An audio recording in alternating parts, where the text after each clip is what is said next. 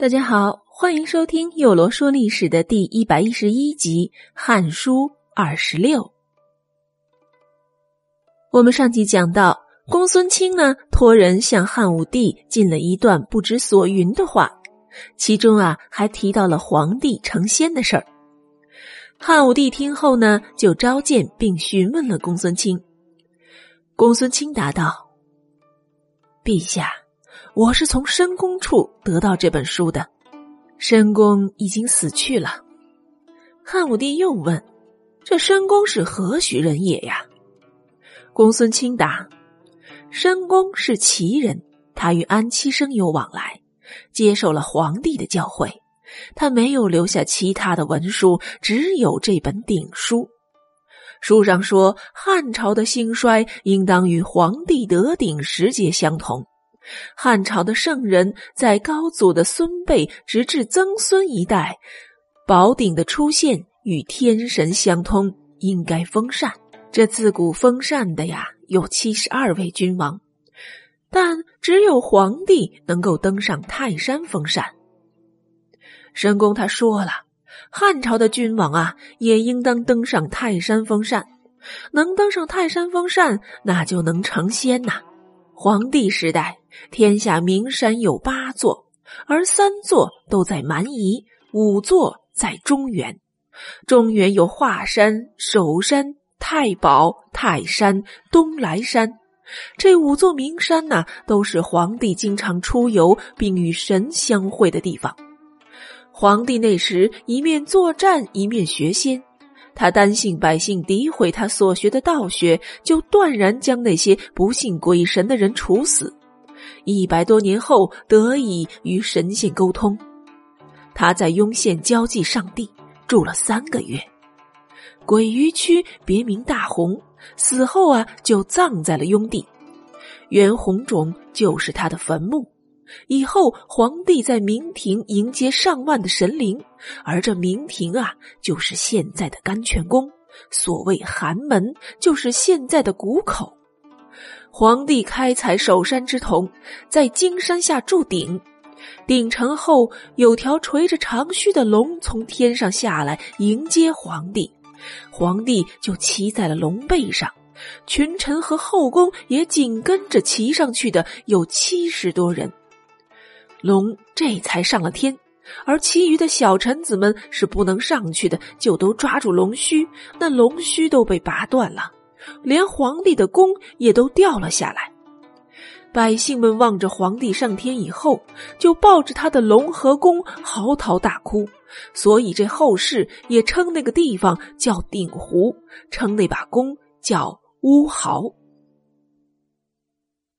汉武帝听后。感叹道：“哦，那如果我也能像皇帝那样，即使离开妻子，也不过像是脱了鞋子一样罢了。”说罢，汉武帝还封了公孙卿为郎官，派他往东去太室山等候神仙，而他自己则到了雍县交际，还到了陇西，西登崆峒山，方才回复甘泉宫。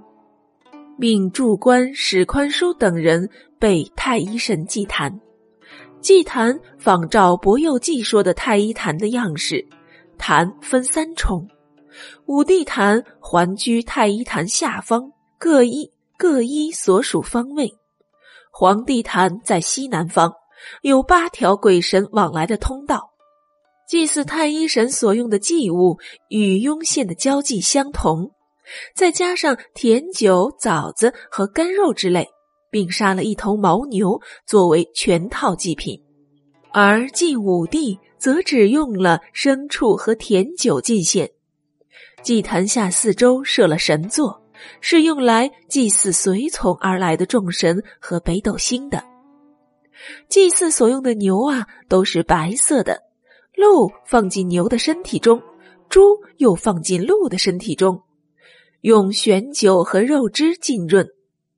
有规定，祭祀日神用牛，祭祀月神用羊或猪一头。祭祀完毕后，所有的祭品均烧掉。而祭祀太医神的柱冠身着紫色的绣衣，祭祀五帝的则各依五帝的颜色，祭日神则穿红衣，祭月神则穿白衣。从这也可以看出，这套祭祀的程序已经是非常的繁复与隆重了。十一月辛乙朔日早晨交冬至，天将明，天子呢就开始在郊外祭拜太一神。早晨啊，拜了太阳；傍晚拜月亮，行祭礼。而祭拜太一神与在雍县交际的礼仪一样。是时，汉武帝身着黄色的祭服，祭坛上摆满火炬，坛旁搁置烹饪的炊具。祭享赞词说：“上天当初将宝鼎和神策授予了皇帝。”朝代改朔又改朔，周而复始，而皇帝如今在此恭敬的朝拜着。在场的大臣说：“他祠坛上有光彩，并说皇帝当初在云阳宫祭拜太一神时，主祭官手捧祭品献众神享用，当晚啊就有美丽的光彩出现了。”到了白天，有黄色的云气上升天空，而太史公和辞官史书宽等人说，神灵所显示的美好气象，那是保佑我朝多福、预兆吉祥的。天子听闻后，命太柱主持率领，在秋天及腊月间祭祀，并且规定每隔三年天子亲自交祭一次。元鼎五年秋天，为了讨伐南越，而向太一神祝告，祈求福佑，以母金做旗柄，旗上画了日月北斗、灯笼等图案，以象征天一三星，作为祭祀太一神先锋旗帜，被命名为灵旗。祈祷时，由太史官手捧灵旗，指向所要攻伐的国家。也就是在这时，汉武帝得到了武力将军行踪的消息。原来呀，作为使者，这武力将军竟不敢入海求神，却是来到了泰山祭祷。皇上派人尾随观察他的行踪，知道他实际上什么也没见到。然武力将军却妄言说他见到了仙师。而他能在皇帝面前表演的道术，也已经没有什么新鲜的了，大多没有效验。于是汉武帝觉得自己受骗了，就杀了武力将军，而推荐武力将军栾大的乐成侯丁义也因此获不道罪，被弃于世，封国也被除了。同年秋天，奉命在河南等候神仙的公孙卿，在。勾氏城看见了仙人的踪迹，据说啊是有个像野鸡一样的神物在城上来回走过。天子听闻后，亲自驾临勾氏城观看踪迹，然而却什么也没看到。他问公孙卿：“你不会也是效仿了文成武力二人吧？”公孙卿答道：“陛下，这仙人不会有求于人主。”只有人主有求于仙人，求仙之道不收宽容限时日，神仙是不会来的。谈到神仙这种事，看起来呀像是遥远荒谬，但日久天长，神仙终究可能招之而来的。于是呢，汉武帝命各郡国开始清理街道，修缮宫殿、楼观及名山祠庙。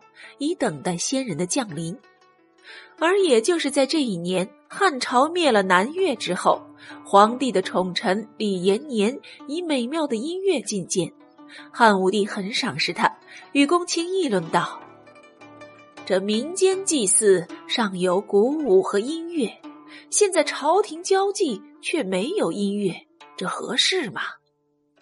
公卿说：“古代祭祀天地都是有音乐的。”这样，天地众神才合于礼仪。有人又说，太帝让素女弹奏五十弦，凄情悲切，太帝经受不了了，所以将他的瑟改为二十五弦。